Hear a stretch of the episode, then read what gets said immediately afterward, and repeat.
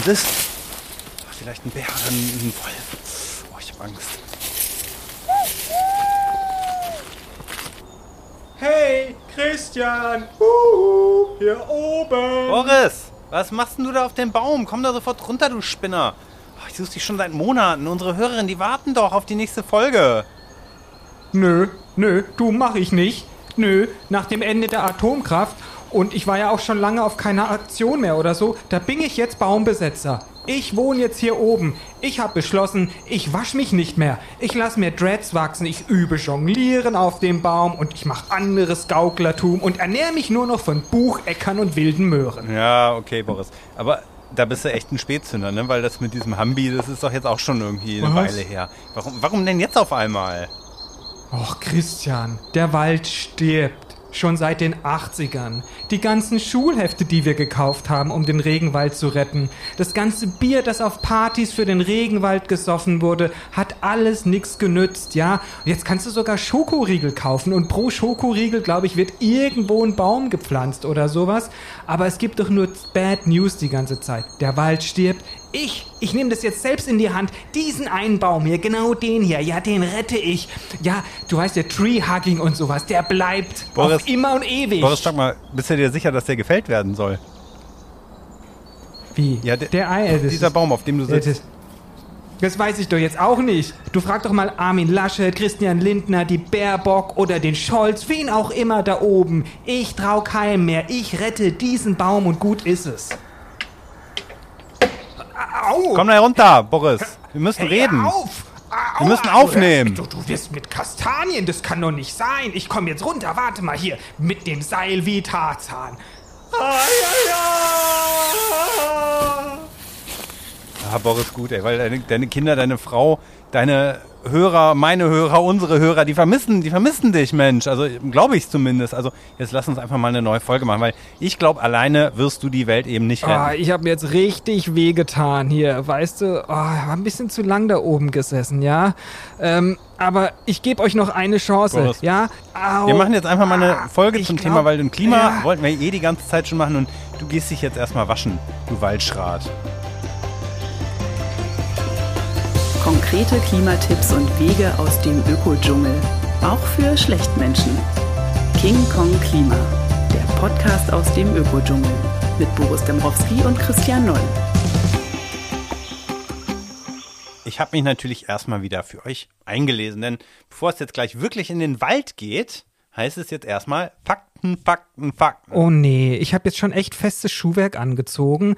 Jetzt muss ich wieder warten. Aber gut, ich lauschte erstmal. Eine Frage, wenn du dich eingelesen hast. Wie viele Bäume mussten für die ganzen Bücher sterben? Bücher. Also ich gebe zu, ich habe eigentlich nur ein Buch gelesen. Das ist auch auf Recyclingpapier gedruckt. Ah. Ja.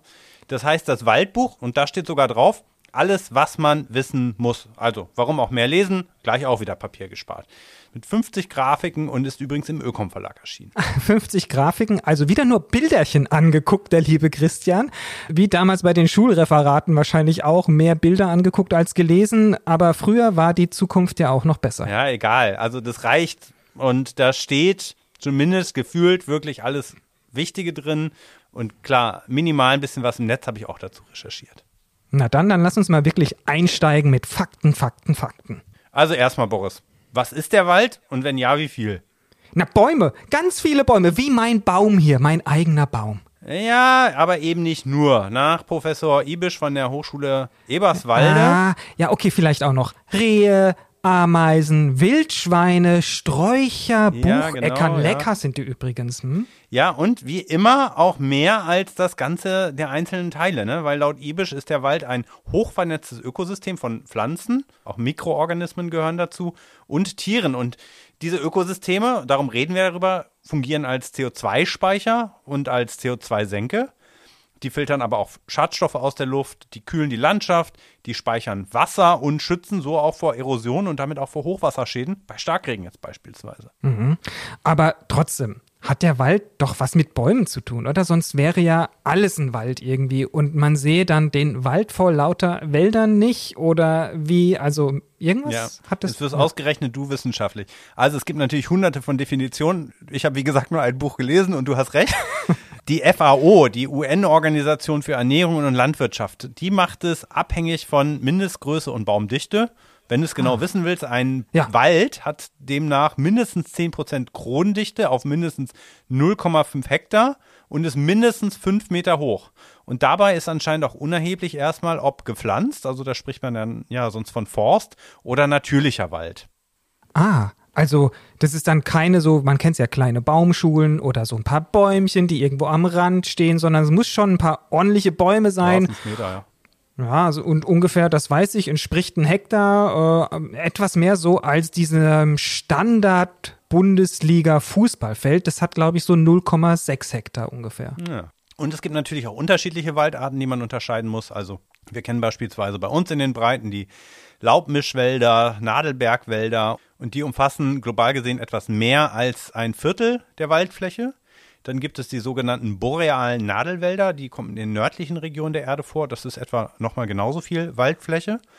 Und äh, dann natürlich die tropischen Wälder, die machen 45 Prozent der weltweiten Waldfläche aus. Und damit sind sie auch eben besonders wichtig für das Weltklima, weil die auch einen enormen Wasseraustausch mit der Atmosphäre haben. Und klar, nach der Definition von Wald gehören dann auch industrielle Baumplantagen dazu, die dann zu den gepflanzten Wäldern gehören und die machen drei Prozent der Waldfläche aus. Ah, okay.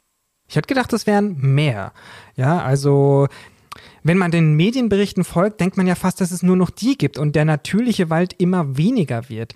Ähm, wie viel ist denn das jetzt so in absoluten Zahlen? Ja, also erst nochmal relativ sind es ein Viertel der Landmasse der Erde, die insgesamt mit Wald bedeckt sind, noch.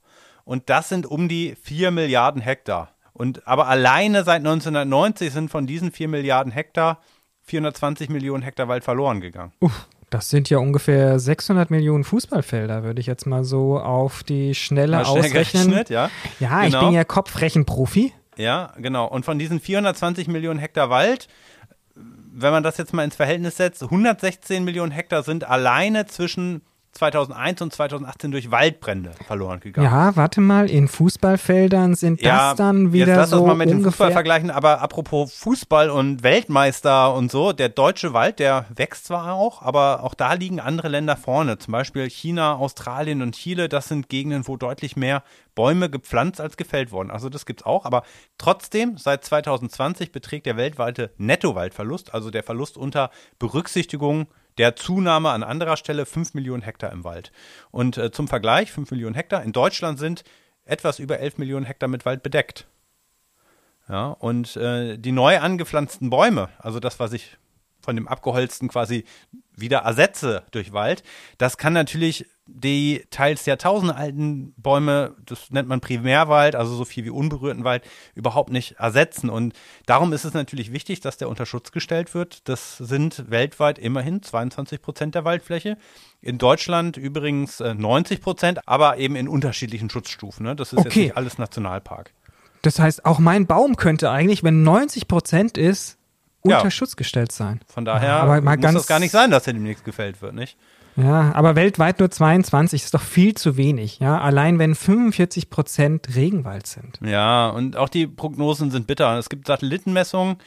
1990 gab es noch 4,2 Milliarden Hektar Wald, ne, davon äh, 4 Milliarden natürlicher Wald. Und man geht davon aus, dass bis 2050 die Gesamtgröße auf unter 4 Milliarden Hektar schrumpfen wird. Und davon die des natürlichen Walds auf äh, 3,55 Milliarden Hektar, also um 12 Prozent. Und das, obwohl wir den Wald ja momentan mehr denn je auch als CO2-Senke brauchen. Ne? Und noch was von der ursprünglichen Waldfläche, die es vor 10.000 Jahren gab, existiert heute nur noch die Hälfte. Oh. Und in Europa wird der Verlust der einzigen Waldbedeckung sogar auf 80 bis 90 Prozent geschätzt. Pro Sekunde wird nach diesen aktuellen Satellitendaten weltweit übrigens eine bewaldete Fläche von der Größe eines Fußballfelds, da haben wir es wieder, zerstört Da haben wir es wieder, ja. oder degradiert. Na, degradiert heißt so stark beeinträchtigt, dass dadurch auch eben CO2 und Methan freigesetzt wird. Also der Wald wird zur CO2-Quelle unterm Strich. Und man sagt hier, dass nur noch fast die Hälfte der Wälder auf der Welt relativ intakt sind. Also das muss man neben dem Nettoverlust auch sehen. Ne? Und das ist halt eben schlecht fürs Klima, denn Degradierung und Klimawandel verstärken sich gegenseitig. Ne? Also weniger Wald schlecht mhm. fürs Klima, Klimawandel schlecht für den Wald. Okay, also wenn ich jetzt mal zusammenfassen soll, so relativ viel Wald, aber davon sehr viel kaputt. Ja, das ist dann jetzt alles für die Holzgewinnung oder Brandrodung oder für Sojaplantagen, von denen man ja auch immer wieder hört? Ja, alles so ein bisschen zusammen natürlich, wie auch immer. Aber die Hauptursachen für Waldverlust und Zerstörung sind äh, erstens natürlich die Entwaldung im eigentlichen Sinne. Ne? Also der Wald wird abgeholzt und dann baut man darauf Rohstoffe an, beispielsweise Landwirtschaft oder Nutztierhaltung. Und diese Entwaldung ist meist permanent und macht 20 Prozent äh, des Waldverlustes oder der Zerstörung aus. Dann folgen Waldbrände. Das heißt, permanent ist, wird einmal gerodet, dann wird dort eine Wiese oder was auch immer, eine Weide gemacht und dann bleibt genau. dabei. Genau. Wird nicht wieder outgeforstet. 26 Prozent Waldbrände, ne? Das kann natürlich nachwachsen. Okay. Dann gibt es halt eben noch die Holzwirtschaft. Äh, das sind 28 Prozent. Hier wird in der Regel ja wieder aufgeforstet. Aber wie gesagt, ne, der Wald braucht halt über 100 Jahre, um sich zu regenerieren und um auch um seine Funktion dann auch wieder einzunehmen. Und dann noch den sogenannten Wanderfeldanbau. Das sind nochmal 25 Prozent. Und ja, in beiden letzten Fällen ist eine Regeneration möglich. Und es gab ja jetzt auch aktuell nochmal einen kleinen Lichtblick vom Klimagipfel in Glasgow. Da haben sich über 100 Staaten geeinigt, dass die Entwaldung bis 2030 gestoppt werden soll. Und äh, diese Staaten stehen für 85 Prozent der globalen Waldfläche. Und da sind erstmals auch Staaten wie Kanada und Brasilien mit dabei. Mhm, okay. Da grätsche ich dann jetzt hier einfach mal rein, ja, damit wir endlich mal zum Klima kommen. Das hast du ja jetzt gerade schon angerissen. Entwaldung stoppen, neue Bäume pflanzen, das muss ja jetzt anscheinend richtig schnell gehen und wirkt dann ja nicht aber von heute auf morgen. Also wenn du sagst, sie brauchen ja einfach bis zu 20 Jahre, bis sie wirklich ausgewachsen sind oder da irgendwas passiert oder mehr. Naja, klar. Also je größer ein Baum wird, desto mehr CO2 speichert er in Form seiner Biomasse. Also man sagt, in einem Kubikmeter Holz ist etwa eine Tonne CO2 gebunden. Ne? Aber deswegen hat eben ein junger Wald mit kleineren, dünneren Bäumen eben noch nicht so viel CO2 gespeichert. In einem durchschnittlichen Jahr speichert zum Beispiel ein durchschnittlicher Baum im Regenwald 22,6 Kilo CO2 und klar, es kommt immer auf die Art an, auf den Standort und vieles mehr. So, und jetzt kommt's. Ähm, was glaubst du denn, eine 40 Meter hohe Eiche? Sagen wir mal, die hat einen Stammdurchmesser von 60 Zentimetern. Was glaubst du, wie viel CO2 kann die in ihrem Leben speichern? Ja, ich sag jetzt mal irgendwie drei, vier Tonnen. Ja, fünf bis 7,3 Tonnen, sagt man. Okay. Ja, und wenn du das jetzt mal ins Verhältnis setzt zu deinem persönlichen CO2-Fußabdruck, da haben wir ja auch schon öfters drüber gesprochen. Mhm. Dann bräuchte ich eigentlich ganz schön viele Eichen, weil die hat sich ja dann eigentlich auch eher über 150 Jahre Wachstum mhm. sich das angefressen, sage ich mal, das CO2. Und so alte Bäume, die sind ja auch selten. Und dann lass es uns noch mal einfacher machen. Wie viel CO2 bindet dann, dann ein Fußballfeld äh, oder, nee, okay, so ein Hektar? Ja, Wald. also pro Hektar sagt man sechs Tonnen im Jahr. Okay, also ich bräuchte eigentlich ein Hektar. Das heißt, der eine Baum, den ich retten will, bringt mir gar nichts. Ich möchte, müsste eigentlich jetzt irgendwie einen Hektar retten und anpflanzen und warten, bis der dann sein Was ist denn dein CO2-Fußabdruck? Und der ja, von so um die fünfeinhalb Tonnen, so um die fünfeinhalb Tonnen. Ja, genau. Tonnen, also du müsstest ne? halt einen ganzen also. Hektar Wald eben anpflanzen, aber wie gesagt, der wächst eben nicht von heute auf morgen, ne? Und darum gilt jetzt natürlich erstmal CO2 vermeiden und gleichzeitig eben auch die Wälder schützen, ne? Und ähm, jetzt wird es aber nochmal ganz tricky, weil Bäume speichern nicht nur CO2, die stoßen sogar selber welches aus. Oh, okay, aber, aber jetzt sag nicht, dass wir sie jetzt doch am besten alle roden sollten, weil wir dann zumindest deren Ausstoß einsparen. Ja, werden. ich glaube, ähm, da sind wir noch nicht, weil unterm Strich sparen die natürlich mehr CO2 ein, als sie abgeben. Aber jetzt auch nochmal eine kleine Rechenaufgabe für dich im Kopf. Rechne mal mit. Ja, ja ich bin bereit. Ja. Also man nimmt an, dass alle Pflanzen auf der Welt 121,3 Gigatonnen CO2 pro Jahr aus der Atmosphäre speichern. 121,3. Davon geben sie aber mhm. 60 wieder durch sogenannte Respiration an die Atmosphäre ab. Also die veratmen quasi auch nochmal selbst. Kannst du abziehen. Dann verrotten solche Pflanzen natürlich auch und dabei wird ähm, auch CO2 frei, also nochmal 60 Gigatonnen. Ja? Ja, da bleibt ja fast nichts mehr übrig. Ja, wie viel hast du jetzt noch übrig? Ja, 1,3 ja, Gigatonnen. Gerechnet, genau. So, und dann durch Waldrodung kommen dann auch nochmal 1,6 Gigatonnen wieder in die Atmosphäre dazu. Ja, Ja, super. Also, da, und, und dazu noch die Emission, ja, die Verbrennung von fossiler Energie, die paar Vulkane, die jetzt irgendwie ständig ausbrechen müssen und dann auf den Meeren, da gibt's ja auch noch diesen Kohlenstoffkreislauf und Methanfelder und es gibt diese Kelbwälder und Christian, wir wollten doch mal auch wieder eine Positiv-Message Ja. Aber machen. Es, es ist alles ein großer Mist. Ne? Also wir müssen beides tun. Wir müssen die Ja. Meere schützen, wir müssen die Wälder schützen, wir müssen aufforsten, wir müssen den globalen CO2-Ausstoß beenden. Und wir können aber eben froh sein über den Wald, den wir noch haben, denn der speichert ja trotzdem 28 Prozent der menschengemachten CO2-Emissionen. Ja? Ähm, eine Sache habe ich übrigens ganz vergessen. Wald und Klima, Bäume sind ganz maßgeblich am Wasserkreislauf beteiligt. Ich hatte eben ja schon über die äh, Regenwälder gesprochen.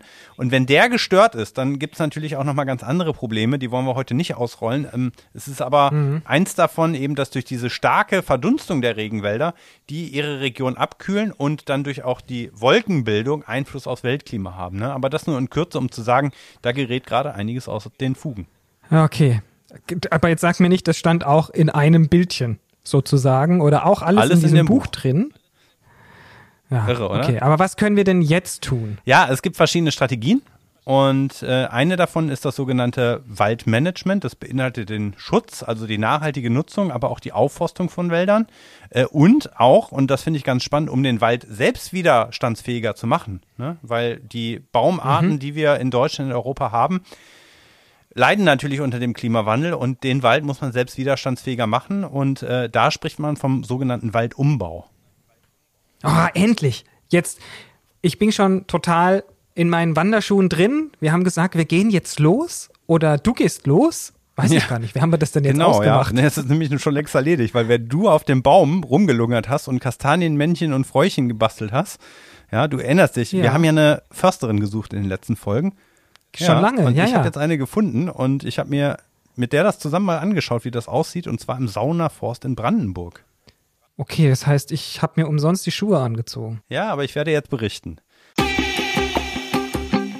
Um nach Sauen zu kommen, bin ich mit der Regionalbahn von Berlin aus eine Stunde Richtung Osten gefahren und von da aus muss man nochmal 13 Kilometer mit dem Rad über Brandenburger Holperstraßen fahren. Holperstraßen. Das hört sich an wie Paris-Roubaix, dieses berühmte Radrennen und total anstrengend. Ja, keinesfalls. Es war ein total schöner Herbsttag und ähm, auch das Dorf Sauen ist allein echt schon total schön. Und dann habe ich irgendwann dieses schmucke Forsthaus erreicht und da habe ich dann die Revierförsterin der August Bier Stiftung getroffen, Monique Müller. So, und bevor du jetzt Bierwitze machst, die Och Frau Mensch, Müller. die liegen mir schon auf der, Ja. auf der Zunge. Frau Müller war super, super nett. Man merkt aber eben auch, und das soll jetzt der erste und der letzte Bierwitz sein, das Thema ist hier wirklich bierernst. Und die Stiftung August Bier und der Wald, die haben eine fast 110-jährige Geschichte, denn 1912 erwarb August Bier das Waldgut Saun und gestaltete den Wald nach seinen Vorstellungen. Und warum erzähle ich das alles und warum ist das was Besonderes? Das ist ein heute erlebbares Vorbild für eine nachhaltige Forstwirtschaft und eben auch zum Thema Waldumbau. Also da habe ich wirklich was ganz Besonderes entdeckt und ich habe dann eine Okay. exklusive Waldführung von Frau Müller bekommen. Die führte mich in ihren Wald. Okay. Der leuchtete wirklich in tollen Herbstfarben. Und dass das kein Wald ist wie jeder andere, das merkte ich bereits spätestens beim ersten Halt. Also wir sind jetzt auf der Grabstätte von August Bier. August Bier und Anna Bier, also seine Frau. Und die ist mitten im Wald, ähm, umgeben von Alteichen. Und äh, in den 70er Jahren hatte man das zu einer Grabanlage gemacht, die mittlerweile denkmalgeschützt ist.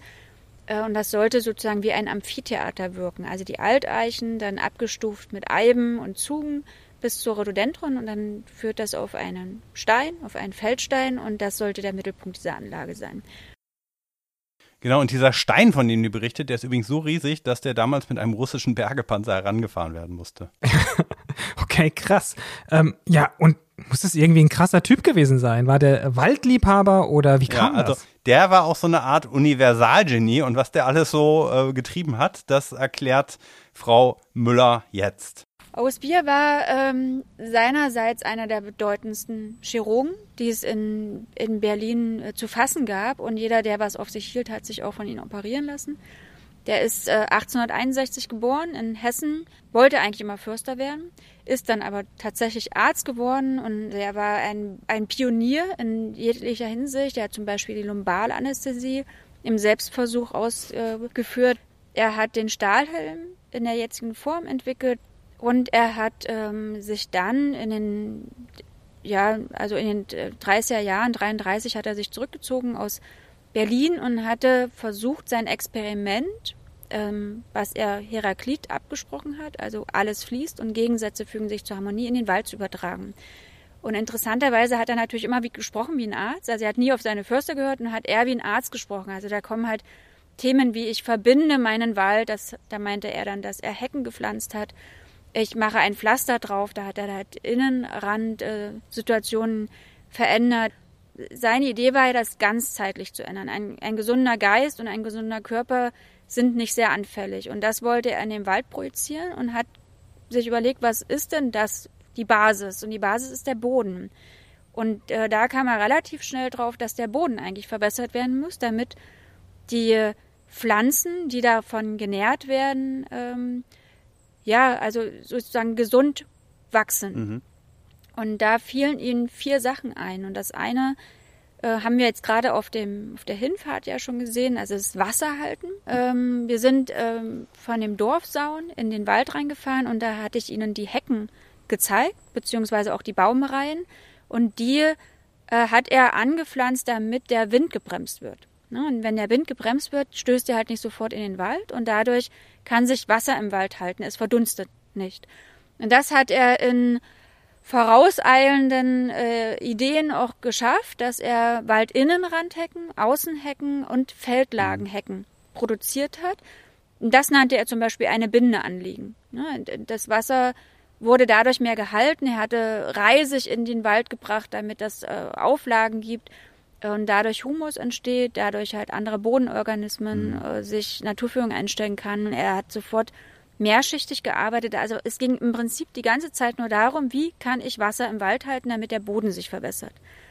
Also Wind, Wasser, Boden, biologischer Forstschutz, das waren so seine Ideen. Mhm. Und umgesetzt hat er das, indem er ähm, Flachwurzler neben Tiefwurzler gesetzt hat. Also als Beispiel einen, eine Fichte neben einer Kiefer ähm, oder einer Eiche, ein Nadelbaum neben Laubbaum, ein Baum neben einen Strauch. Also er hat ständig Gegensätze geschaffen, was auch ja die Natur in der Tat so macht.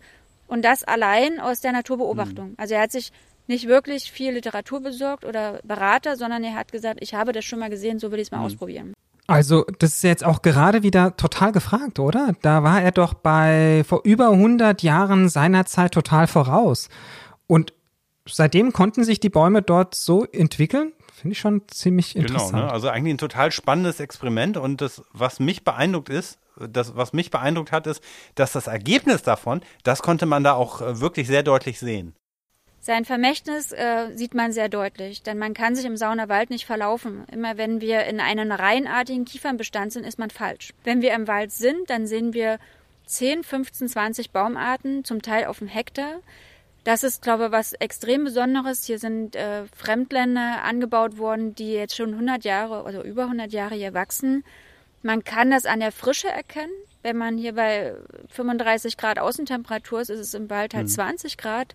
Die Akustik, die Optik, das Gefühl, die Emotionen, also es, es ist tatsächlich berauschend. Also Christian, Frau Müller ist selbst schon total begeistert. Fandest du das auch vor Ort ja, so? absolut. Und ähm, das sagte auch Frau Müller dann hinterher so, das hat in diesem Wald wirklich was Magisches. Und besonders krass fand ich das echt an einer Stelle, die werde ich auch mal in die Shownotes posten, wo man gesehen hat, wo der Saunerwald aufhört und ein anderer Forstabschnitt beginnt. Also eine wirklich echte Grenze. Und wir haben auf der einen Seite einen sehr schönen Herbstwald gesehen, der sehr toll aussah, auch sehr harmonisch. Ne? Es gibt ja auch jetzt dieses Waldbaden als Trend, also das hat sich wirklich gut angefühlt. Und auf der anderen Seite halt eben diese, ja, ähm, gruseligen grauen Fichtenmonokulturen, wo halt echt da irgendwie diese, diese, diese Bäume wie so Streichhölzer aneinander stehen. Und genau, also sollte man sich wirklich mal angucken. Ich habe das Bild, wie gesagt, auch abgelegt.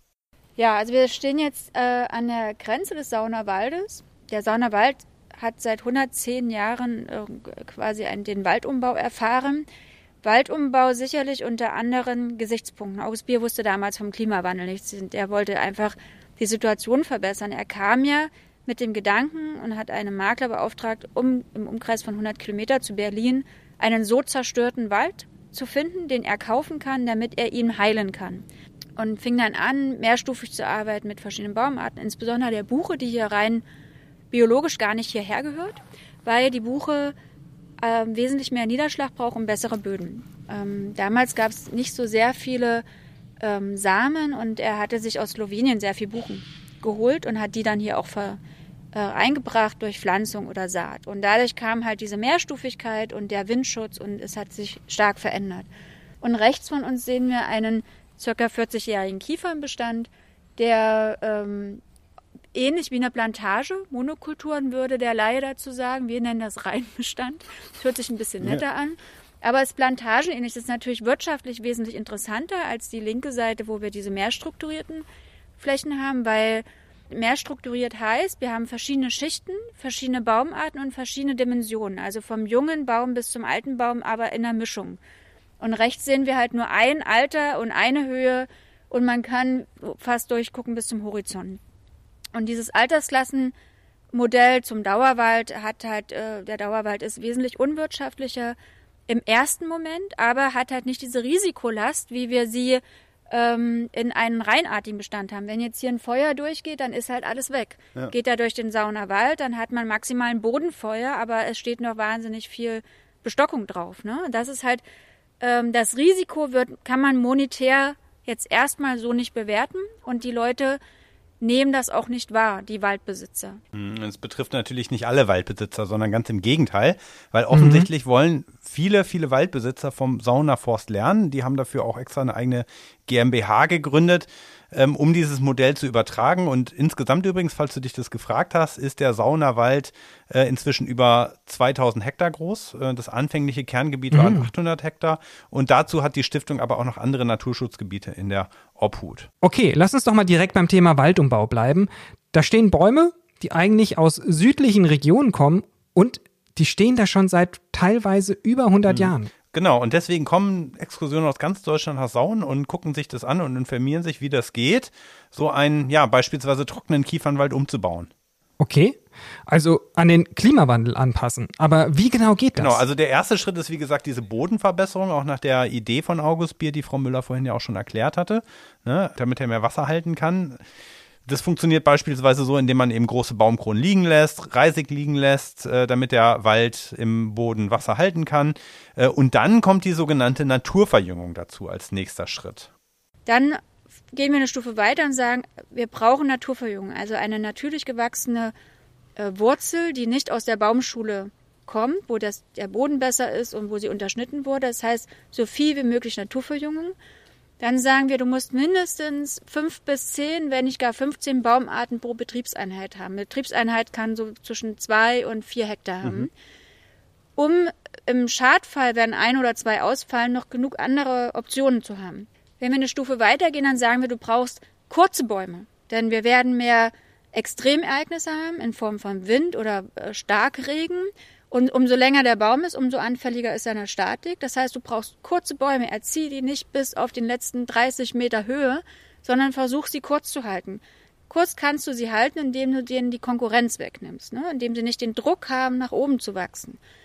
Dann äh, gehen wir in das Thema rein, du brauchst Bäume mit einer großen Kronenmantelfläche. Also erstens fruktifizieren sie besser, du hast wieder Naturführung durch Samen und der Baum ist gesünder, weil er einfach mehr Nährstoff und Potenzial hat. Okay, also kurz halten finde ich super gut, weil ich bin ja jetzt auch nicht besonders groß.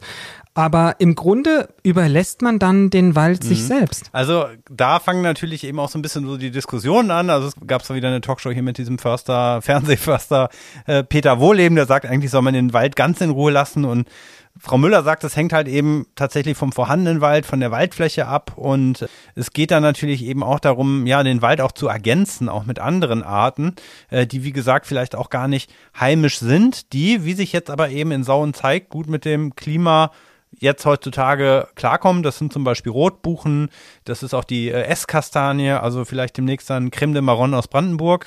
Apropos Essen, ähm, der Wald besteht ja nicht nur aus Bäumen, ne, sondern auch aus äh, Tieren. Du hast es ja eben schon richtig gesagt. Mhm. Also Rehe beispielsweise, ne? Und äh, die richten dann ja diese sogenannten Verbissschäden an, schaden dann eben den Bäumen. So und was jetzt kommt zum Thema Waldumbau dazu, das hören vielleicht die eine oder der andere Veganer, Veganerin nicht so gerne. Der Waldumbau hängt komplett an der Jagd. Und wenn ich diese Möglichkeit nicht des Einflusses habe, dann muss ich einen Zaun ziehen, tatsächlich. Und das ist eigentlich der schlimmste Fall betriebswirtschaftlich, weil ich ähm, für eine natürliche Waldumbaufläche, die kriege ich geschenkt. Da ergänze ich nochmal mit 1000 Euro. Habe ich eine künstliche Verjüngung, muss ich mindestens pro Hektar 10.000 Euro rechnen. Und das können sich viele nicht leisten. Das heißt, man muss das komplett an dieser Jagd aufhängen und dass ich das schaffe, ohne Verbiss meine Naturführung nach oben zu ziehen. Okay, dann spielt hier jetzt die Wirtschaftlichkeit rein. Hast ja auch selber gesagt, das sind ja Forstbetriebe, die haben ja auch eine GmbH. Mhm, genau, das ist übrigens auch in dem äh, Waldbuch sehr schön beschrieben, welche Rolle da halt eben die Jagd ähm, spielt. Ne? Dass es halt sehr viel aufwendiger und teurer ist, eben stattdessen Zäune zu ziehen. Ne? Und trotzdem ist hier in diesem Wald einiges anders. Also wir haben hier halt eben nicht mehr so diesen geordneten Forst, den man oft sieht, sondern äh, sie empfiehlt eben auch hier Chaos zu schaffen, wörtlich, damit der Wald sich entwickeln kann. Mhm. Okay, aber anscheinend geht's dann nicht darum, den Wald einfach nur sich selbst zu überlassen und einfach Holz aus dem zu holen. Die empfiehlt ja auch, neue, nicht heimische Arten einzubringen, die besser mit dem mhm. Klima klarkommen. Und das Spannende in Sauen ist eben, die stehen eben schon hier. Ne? Da wurde viel herum experimentiert und mhm. man hat auch, das sagt sie auch ganz offen, aus Fehlern gelernt. Also man weiß eben auch, was man vielleicht eben nicht tun sollte und man weiß eben, wie Arten wachsen und wie sie dann für den Waldumbau eingesetzt werden können. Meine Idee von Waldumbau ist, natürliche, also na naturnahe Wurzeln oder natürliche Sukzession bzw. Verjüngung und ergänzen mit Fremdländern. Und wir versuchen nicht mehr als 10 bis 20 Prozent zu integrieren. Ähm, weil ich glaube, dass dieses Portfolio einfach wichtig ist. Mhm. Ähm, das mag der eine oder andere Naturschützer nicht so gerne hören, aber das ist schon unser Konzept, auch wenn wir die Waldbesitzer beraten. Ja, unter den Naturschützern, da gibt's ja viele verschiedene Vorstellungen. Ne? Hast es ja selber schon auch angesprochen mit dem Bestseller-Autor Förster. Er hat ja eine ganz mhm. andere Einstellung. Ja, da gibt es ja Grabenkämpfe, ne? wenn man den Wald eben wirtschaftlich nutzen will. Äh, dann ist das vielleicht mit Wald in Ruhe lassen für viele WaldbesitzerInnen auch keine wirkliche Option. Und ich fand das eigentlich ganz spannend in Sauen, weil für mich wirkte das ja auch als so ein gesunder Mittelweg zwischen, man überlässt den Wald sich selbst oder man über, macht halt wirklich eben so eine ganz intensive Forstwirtschaft. Ne? Und in Sauen ist man auf jeden Fall zuversichtlich, was das eigene Konzept betrifft. Den Wald der Zukunft kann man hier schon sehen, äh, auch wenn August Bier dieses Thema vor 110 Jahren gar nicht berührt hat, sondern er wollte ja nur den Boden verbessern. Wir nehmen jetzt oder transportieren jetzt die Botschaft, die er uns ja mitgegeben hat, in den Klimawandel rein und können jetzt schon sehen, welche Baumarten funktionieren und was nicht. Und das ruft wahnsinnig viele Wissenschaftler nach Sauren. Man untersucht die Fremdländer und den CO2-Gehalt im Boden. Man untersucht, wie sich der Boden verbessert hat, unter welchem Optimum das äh, interessant ist. Und das führt halt zu sehr vielen wissenschaftlichen Arbeiten, weil man hier das leibhaftig erleben kann, was August B. vor 110 Jahren geschafft hat. Also das klingt doch eigentlich alles super, oder? Ist alles prima hier, wie es hm. läuft. Klingt erstmal alles super und wie gesagt, sah für mich als Laie vor Ort auch so aus. Also ich war da begeistert und die Expertin sieht da natürlich ähm, auch mit ihrem geschulten Blick, wie es wirklich um den Wald steht. Aber bevor es um den Saunerwald geht, habe ich sie auch erstmal so insgesamt nach dem deutschen Wald gefragt, ne? weil die Waldbesucher, die sehen den Wald wie vorher, die sehen vielleicht mal eine tote Fichte, die sehen vielleicht Sturmschäden, aber so die richtigen Zeichen, ob und wie krank der Wald ist, das sehen die eben nicht. Das, was wir jetzt hier gerade im Wald erleben, ist katastrophal, dramatisch. Man kann es nicht überspitzt genug sagen, weil äh, wir so kurz zwischen der Resignation und dem Aufgeben schweben. Also man hat zwar immer so ein bisschen Hoffnung, aber es ist äh, frustrierend. Also man kann das erkennen, unter anderem dadurch, dass der Laubfall sehr zeitig stattfindet. Mhm. Die Feinastanteile, also die Kronen sind so ein bisschen, wie man als Kind früher Bäume gezeichnet hat, so mit einzelnen Ästen, die sehr stark sind, aber der Feinastanteil ist nicht da. Und das, ist, sind, das sind ja die Versorger, die einen Baum sozusagen standhaft und festmachen, indem sie viel Wasser transportieren. Und äh, das ist ein Riesenproblem, gerade beim Laubholz. Die, die Eichen, die haben beastete Stämme. Das ist so, eine, so ein Schutzmechanismus gegenüber Hitze. Die Buchen haben Sonnenbrand, den platzt die Rinnen auf und die äh, Esche hat äh, Triebsterben, die Erle hat Phytophtheran. Man kann im Prinzip die komplette Palette durch unsere heimischen Baumarten einmal durchstellen und findet immer Krankheiten, die schon so dramatisch sind, dass da ähm, ein Totalausfall bevorsteht. Die Buche, wo wir jetzt hier gerade stehen, ist eigentlich ein stabiler Waldbaum. Jetzt kommt aber der kleine Buchenborkenkäfer. Der ist latent immer da, aber durch die Hitze vermehrt er sich sehr stark und die Buche schwächelt und dann wird er sofort befallen. Bei den Kiefern, die haben zum Teil nur noch einen Nadeljahrgang, die hätten eigentlich drei übers Jahr. Mhm. Und äh, das muss, glaube ich, in der Wahrnehmung geschärft werden, was da passiert, um halt diesen Waldumbau auch ein bisschen schneller voranzukriegen und da die Energie zu investieren. Das Gute am Saunawald ist, wir haben die Mischung. Also sind wir da recht entspannt. Das zweite ist, wir sind strukturiert. Das heißt, wir haben zwei oder drei Schichten. Das heißt, selbst wenn es synchron schlechter geht, dann hätten wir halt immer noch zwei weitere Schichten. Das heißt, wir haben sehr, sehr viel Vorrat, den doppelten Zuwachs als ein normaler Brandenburger Wald. Und ähm, dadurch ist man doch schon etwas entspannter, aber immer mit einem wachsamen Auge. Aber Fazit, in Sauen alles in Ordnung. Ja, also nochmal, für mich sah das alles total wunderschön aus, aber wir sind dann auch an Stellen gekommen, auch weil ich nochmal bewusst nach Schadbildern gefragt habe, wo man den Stress, den die Bäume auch im Klimawandel haben, äh, sehen konnte oder zumindest die Fachfrau. Also wir befinden uns jetzt hier äh, ähm, schon in einem Mischbestand.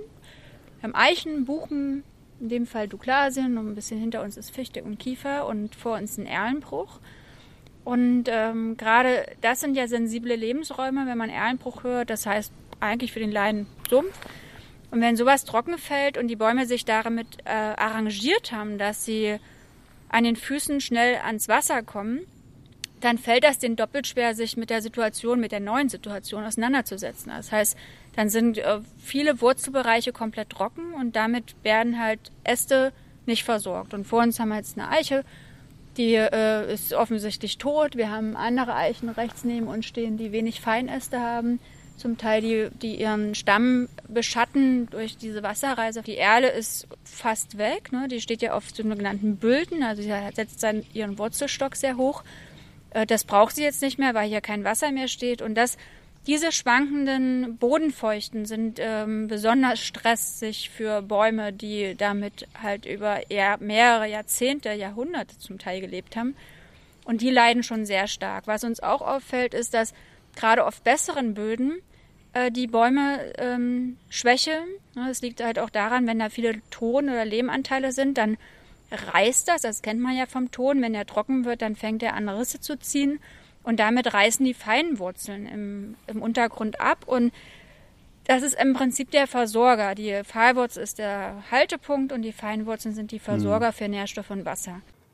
Ey Christian, jetzt war eigentlich alles viel besser und jetzt ziehst du mich hier doch wieder total runter. Es klingt ja doch eigentlich ziemlich dramatisch. Ja, ja sorry, es tut mir leid, weil ich habe dann nämlich nochmal nachgebohrt, weil für mich war das nicht sichtbar, ne, was da los ist. Also da habe ich echt nochmal nachgefragt, dass mir das auch nochmal ein bisschen deutlicher zeigt, woran ich das jetzt auch als Laie erkennen kann. Wenn Sie sich die Buchen angucken, dann sehen Sie, dass sich die, die Blätter kräuseln, beziehungsweise wir nennen das eine Krallenbildung. Die Feinäste, im, gerade im oberen Bereich der Krone, die fangen an, sich nach oben zu ziehen und stark auszudünnen. Und diese Krallenbildung ist sozusagen das starke Zeichen, dass der, dass der Baum wahnsinnig viel Stress hat. Und äh, dann fängt er an, so eine Sprengmasse zu bilden, also sozusagen nochmal Samen zu produzieren, bevor er stirbt. Und dann geht das so auf den Schlag, haben wir Samen und dann ist der Baum tot. Und das ist ja früher in vielen Wellen gegangen. Es gab. Und jetzt haben wir alles so auf einmal und wissen gar nicht, wie das dann weitergeht. Und in diesem Jahr haben so wenig Bäume wie nie fruktifiziert. Das heißt, wir haben gar kein Saatgut, um neue Pflanzen zu entwickeln. Das heißt, es gibt auch die nächsten Jahre gar keinen Nachwuchs. Die Baumschulen sind leer. Also wer jetzt da noch eine Pflanze kriegt, der kann sich glücklich schätzen oder hat halt ein gutes Netzwerk. Wir hoffen, dass der Nachwuchs, also sprich die Naturführung, deswegen ist das halt sehr wichtig, dass wir natürliche Wurzelsysteme haben, dass die sich an diese neue Situation anpassen und dadurch halt ein bisschen gestärkter durchs Leben gehen, dass die Alten nicht mehr reagieren können, das kennt man vielleicht auch so ein bisschen von sich selber, dass man, man sagt immer, einen alten Baum verpflanzt man nicht, aber Jüngere gewöhnen sich. Und das äh, hoffen wir, dass die Naturführung sich darauf einstellt, auf diese Situation. Es ist allerdings nicht so wie in der Landwirtschaft, dass wir hier, sondern wir warten halt immer 100 bis 200 Jahre, bis wir was Neues initiieren können. Und diese Langfristigkeit passt halt nicht mit der kurzfristigen Klimawandel zusammen. Na okay, so kurzfristig ist er jetzt auch nicht, äh, sonst hätten wir vielleicht ja schon was gemacht. Aber klar, das Klima, das verändert sich schneller, als der Wald sich eben anpassen kann. Wir sehen eben, auch hier liegt die Hoffnung, wie immer, nicht in den alten Säcken, also bei den alten Baumsäcken, sondern in der nächsten Generation. Okay, aber was muss jetzt passieren? Die Försterin, für die liegt die Antwort natürlich in der heimischen Waldwirtschaft und der Waldnutzung, also auch der Holznutzung. Sie hat aber auch noch mhm. ein wichtiges Anliegen und auch jede Menge Tipps. Wir sind Förster, wir produzieren Holz, das ist unser Handwerkszeug. Holz speichert CO2, wenn Holz nicht verbrannt wird und in die, in die normalen ähm, Umlauf kommt, als Dachstuhl, als Tisch, dann ist das auch ein CO2-Speicher, der für uns ganz wesentlich und wichtig ist. Wir können nicht alles aus Nachbarländern oder ähm, den, den südamerikanischen oder lateinamerikanischen Ländern beziehen. Wäre auch nicht fair aus meiner Sicht. Deswegen versuchen wir es regional zu produzieren. Bei mehrschichtigen äh, Beständen haben wir auch eine doppelte Holzvorrat, den man ja auch nutzen kann. Das geht nicht ohne Späne. Das muss man ganz deutlich sagen. Wir brauchen große Maschinen. Wir haben kaum Fachkräfte. Wir können nicht alles manuell oder mit dem Pferd drücken. Äh, und da ist im Prinzip schon der Stolperstein. Der Waldbesucher kommt her, um sich zu erholen und sieht eine große Maschine, sieht äh, die Gleise, die im Weg eingearbeitet sind, sieht Holzmengen am Weg. Und äh, das macht natürlich stutzig. Das ist uns klar, da müssen wir auch mehr aufklären. Wir Förster sind mal gerne im Wald und nicht außerhalb des Waldes. Das heißt, da ist für uns der Umweltbildungsteil äh, enorm wichtig, dass auch äh, eine Akzeptanz gesteigert wird. Und der Waldbesucher kann sich das anhören. Das ist sozusagen die erste Forderung, die wir haben, dass er sich vielleicht auch mal in einen Perspektivwechsel begibt und äh, nicht nur seinen eigenen Radius sieht, sondern auch den ein bisschen überregionale. Er ist immer zum Diskutieren eingeladen, beschimpfen lassen wir uns nicht. Und das ist gerade gang und gäbe. Und das natürlich noch mehr dazu führt, dass wir mehr in den Wald gehen und nicht mehr außerhalb. Das ist was, was man tun kann, den anderen zuhören, so auch wir.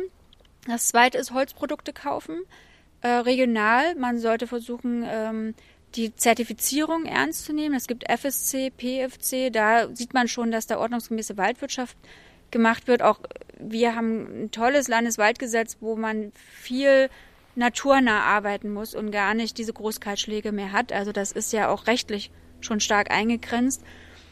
Man sollte schauen, dass wenn man ähm, Holzheizung natürlich hat, dann muss man da halt gucken, was, was die Abgase angeht, dass man da vernünftig arbeitet. Was man aber rein praktisch tun kann, ist, es gibt wahnsinnig viele Plattformen, auch äh, bei uns zum Beispiel, wo man Wald selber pflanzen kann. Wir haben Pflanz- und Baumtage, man kann äh, sich ähm, verschiedene Gutscheinsysteme angucken. Also es gibt Tree Planted. Da hole ich mir halt zehn Bäume, um meinen Fußabdruck für meine letzte Fahrt äh, auszugleichen.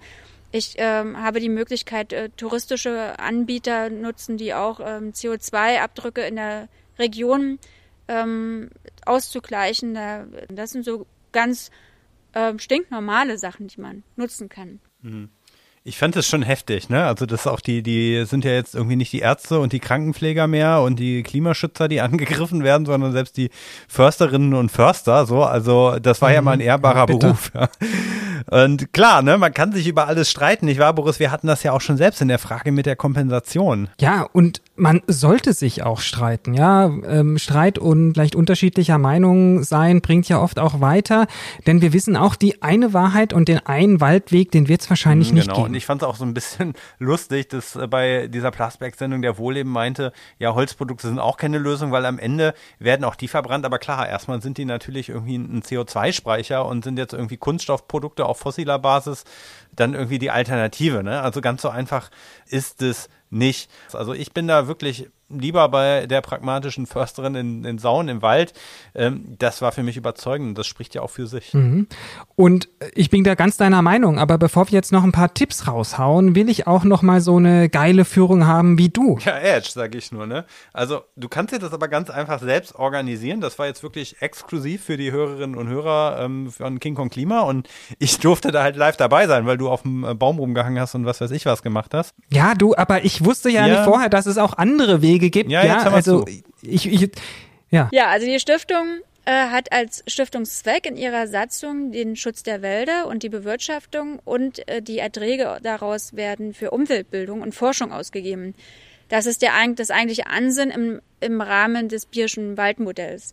Es gibt diese typischen Exkursionen, die wir durchführen, die man auch buchen kann in verschiedenen Themenbereichen. Aber wenn man das spontaner haben möchte, dann geht man mit dem Audioguide spazieren. Da geht man auf die Webseite, lädt sich den Audiofile runter oder äh, bucht dann hier ein Gerät. Ähm, das heißt, man geht mit einer Hardware durch den Wald an elf Stationen und holt sich zu den Themen verschiedene Informationen. Also unter anderem gibt es auch die Kunststationen, äh, die zusammen mit der Universität der Künste entwickelt wurden. Da sind vier Studenten, die sich zum Thema Wald und ähm, Mischbaumarten Gedanken gemacht haben. Wir stehen jetzt hier an einer. Hier sind fünf Gipsaugen, die einen aus unterschiedlichen Richtungen anschauen. Und äh, letztendlich äh, erzählt die Künstlerin, äh, wie das zu dem Vis-à-vis-Gedanken kommt. Also wie es gibt ja viele Sprichwörter, die sich um den Wald, also die Axt im Wald und so weiter. Und letztendlich soll es heißen, dass der Wald auch uns anschaut, wie wir damit umgehen und nicht nur wir den Wald als Erholungssuchende nutzen. Und äh, darauf wird erklärt, wie Waldumbau und ähm, die Faszination Wald eigentlich äh, funktioniert. Hau einer den alten Holzmichel um. Ist ja mega. Wo finde ich das ja, denn gehst alles? auf die Webseite stiftung-augustbier.de. Ne? Ah, den Audioguide, den gibt's jetzt nicht nur für Nerds, sondern auch für Kinder, sehe ich. Das ist ja eigentlich ne, genau mein Niveau, sage ich mal, möglichst einfach. Boris, jetzt, jetzt zippst du da auf deinem Handy rum. Wollen wir nicht einfach Tante mal. Anne, Ja. du hast gesagt, wir gehen heute nicht allein in den Wald. Aber wer kommt denn mit? Ja, also, äh, Christian, ich höre mir das jetzt echt mal an, ja? Mach du mal bitte den Rest der Folge einfach fertig, ja? Also, die Idee ist, dass du dir das im Wald anhörst. Ah, ach so, ich muss dort vor Ort, ja, sonst, ja, ich kann das ja gar nicht sehen, das Zeug, ja, okay. Okay. Okay, Christian, was kann jeder und jede Einzelne tun? Ich habe es ja vor allem eingesehen, ich fahre jetzt auch demnächst nach Sauen, ich nehme die Kinder mit, ja, und wir schauen es, uns das vor Ort an. Und ihr hört es euch auch an. Ja, das natürlich auch, aber jetzt kommt erstmal mein Moment, ja? Denn wie immer habe ich die besten Tipps vorbereitet und ich leg gleich mal los, weil erstmal denke ich schon, dass der beste Baum der ist, der gar nicht erst gefällt werden muss. Darum, ja, Leute, achtet bei Papier auf Recyclingprodukte, kauft die ein, ne? Klar gibt's hier auch einen Frischfaseranteil. Deshalb gilt auch weiterhin bei egal welchen Produkten think before you print. Dann achtet auf die Labels, ja, FSC-Label. Bei Papier gibt's ja auch dieses FSC Recycled Papier-Label. Das heißt, der Frischfaseranteil ist dann eben auch noch aus nachhaltiger Forstwirtschaft und Grundsätzlich natürlich gilt, ey, bei Holzprodukten achtet auch hier auf zertifiziertes Holz. Übrigens, bereits eine Milliarde Hektar stehen unter FSC oder PEFC-Zertifizierung. Das ist ja echt eine ganz schöne Menge. Holzprodukte, am besten vielleicht sogar aus der Region. Ja, lieber gebraucht kaufen. Also muss es immer das neueste Holzspielzeug aus der Fernsehwerbung sein? Ja, also wir beide sind ja eigentlich Plastik-Schrottspielzeug-Fans, deshalb fällt uns das wahrscheinlich ein bisschen schwerer. Aber genau, was kannst du noch gegen Entwaldung tun? Ganz einfach, ja. Auch hier gilt wieder weniger Fleisch essen, dann klar, für Rindfleisch, da werden die Wälder abgerodet, um die Futtermittel anzubauen. Palmölprodukte vermeiden, auch hierfür wird Regenwald gerodet und ihr könnt auch die Bank wechseln. Übrigens etwas, Christian, was ich glaube seit einer der ersten Folgen immer noch nicht geschafft habe, muss ich hier zugeben. Denn wenn du die Bank wechselst, ähm, eigentlich eine sehr gute Sache, kannst du auch damit keine Abholzung finanzieren. Okay, jetzt bleiben die Bäume stehen, aber es geht natürlich auch darum, Bäume zu pflanzen, ja, ganz klar zu nennen ist hier Plant for the Planet, die wollen 1000 Milliarden Bäume pflanzen. Du kannst natürlich auch Crowdfunding starten und einfach selber Flächen kaufen und beforsten. Nutzt die Ecosia-Suchmaschine. Für rund 45 Anfragen wird auch hier ein Baum gepflanzt. Und natürlich für mich gilt immer noch, ja, mein Baum, der bleibt besetzt. Auch ihr könnt Bäume besetzen, wenn ihr darauf Bock habt. Und wenn ihr es genau wissen wollt, wie das alles zusammenhängt und euch diese Sendung nicht ausgereicht hat, dann holt euch doch das Waldbuch. Leiht es euch aus, gebt's weiter. Christian, was machst du mit deinem Waldbuch? Also doch lesen, nicht nur die Bildchen angucken. Also ich lese das erstmal, weil da stehen noch viele andere spannende Dinge drin, äh, über Tiere beispielsweise, über Pilze, das Wood Wide Web beispielsweise. Wenn du noch nicht weißt, was das ist, Boris, aber schon immer wissen wolltest, ich leih dir das gerne aus. Äh, ansonsten aber, auch wenn du das dann ausgelesen hast, äh, Leute, schreibt mir, weil ich schicke euch das dann gerne. Schickt mir einfach das Porto dann über PayPal oder so. Einfach E-Mail an info at kingkongklima.de. Und äh, ihr könnt euch natürlich auch selber als Weihnachtsgeschenk besorgen, weiterschenken, schenken lassen, wie auch immer. Und apropos Weihnachten, es gibt jetzt wieder den 24 gute Taten Adventskalender. Ne, also da hatten wir ja auch schon drüber berichtet, hinter jedem Türchen eine gute Tat. Und äh, die letzten Male waren da auch einige ja, Aktionen und Projekte mit dabei, die sich mit dem Thema Waldschutz und Wiederaufforstung befasst haben. Und inzwischen haben die über 1,3 Millionen Quadratmeter Wald geschützt. Das finde ich schon mega gut. Das ist krass, ja. ja. Aber Christian, auch hier, unser Waldspaziergang ist irgendwann mal zu Ende, ja. Es gilt wie für euch da draußen, wenn ihr anderer Meinung seid, wenn ihr Anregungen habt, wenn ihr Kritik habt, wenn ihr Wünsche habt für neue Themen, dann schreibt uns. Wir geben uns Mühe, dass es vielleicht nicht wieder ganz so lange dauert, aber ihr wisst ja, wir machen das neben unseren Jobs und neben Familie und allem Pipapo und irgendwie ist da jetzt dieses Jahr mit Corona auch ein bisschen der Wurm drin gewesen. Empfehlt uns weiter, liked uns auf den sozialen Kanälen und wir wünschen euch eine gute Zeit.